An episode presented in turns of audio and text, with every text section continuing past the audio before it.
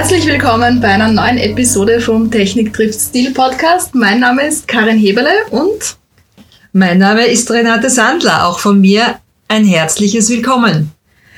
Ja, liebe Renate, wir sind ja mitten in einem weiteren Lockdown momentan. Also wenn wir es aufnehmen, ist da jetzt gerade eben Mitte April. Und äh, das lässt uns. Entschuldige, und wir beide sind getestet und ich bin auch schon fertig durchgeimpft. Ja, also wir schauen, dass es sicher ist, auch für uns. Ganz klar.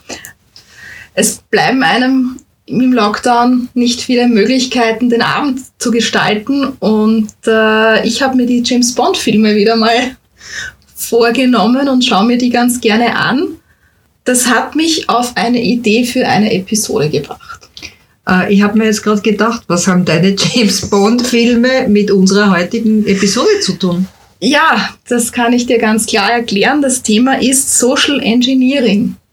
Man kennt es ja im Film, der James Bond schleicht sich beim Bösewicht in die Räumlichkeiten oder Büros ein, um dort zu recherchieren, kommt mit den einfachsten Tricks überall hinein, wo er eigentlich gar nicht hinein dürfte.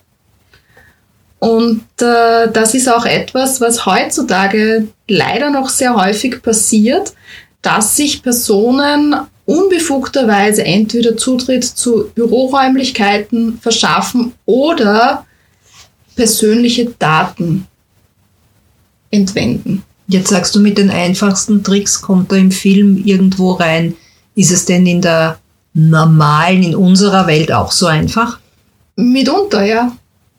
Erzähl. Man, man ähm, glaubt es dann oft nicht, wenn man es nicht selbst mal gesehen oder mitgemacht hat. Mhm. Äh, es gibt auch zahlreiche Videos, die auf YouTube online sind. Wir werden ein paar im entsprechenden Blogpost zu der Episode gerne verlinken.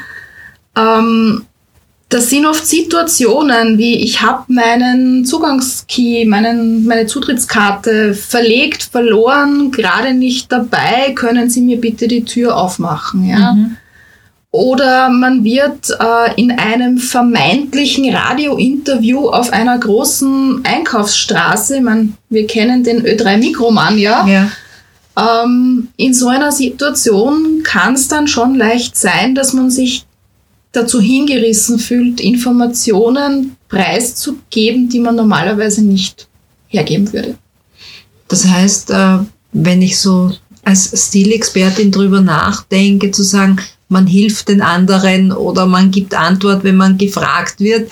In dem Fall, äh, denke ich, muss man einfach wirklich mit Hausverstand agieren und sich überlegen, ob man auf verschiedene Fragen antwortet oder ob man jemanden wirklich die Tür aufmacht und jemanden in ein gesichertes Bürogebäude lässt.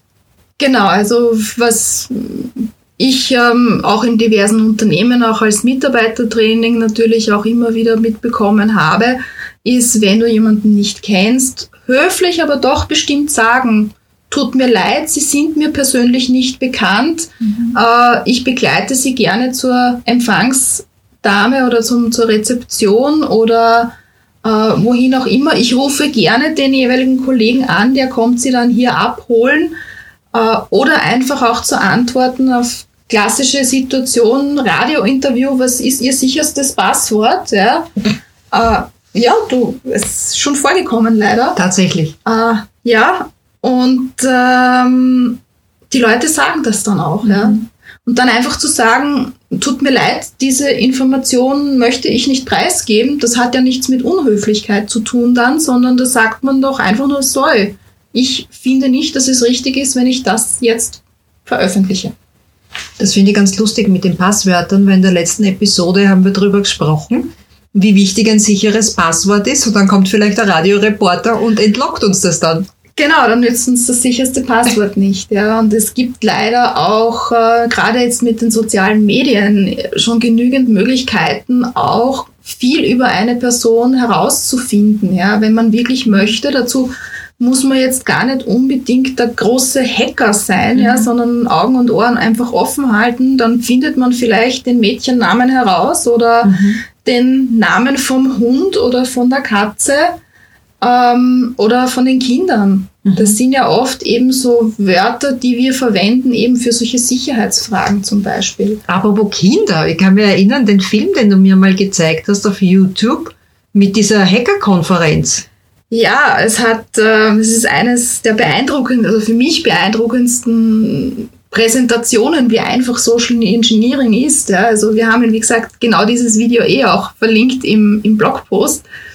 Ähm, aber da geht es im Prinzip darum, dass eine, eine Agentin in einer gestellten Szene natürlich, aber ähm, die hat bei einem Mobilfunkbetreiber angerufen und hat es geschafft, ihren Namen, ihre E-Mail-Adresse auf einen bestimmten Kundenaccount drauf zu bekommen.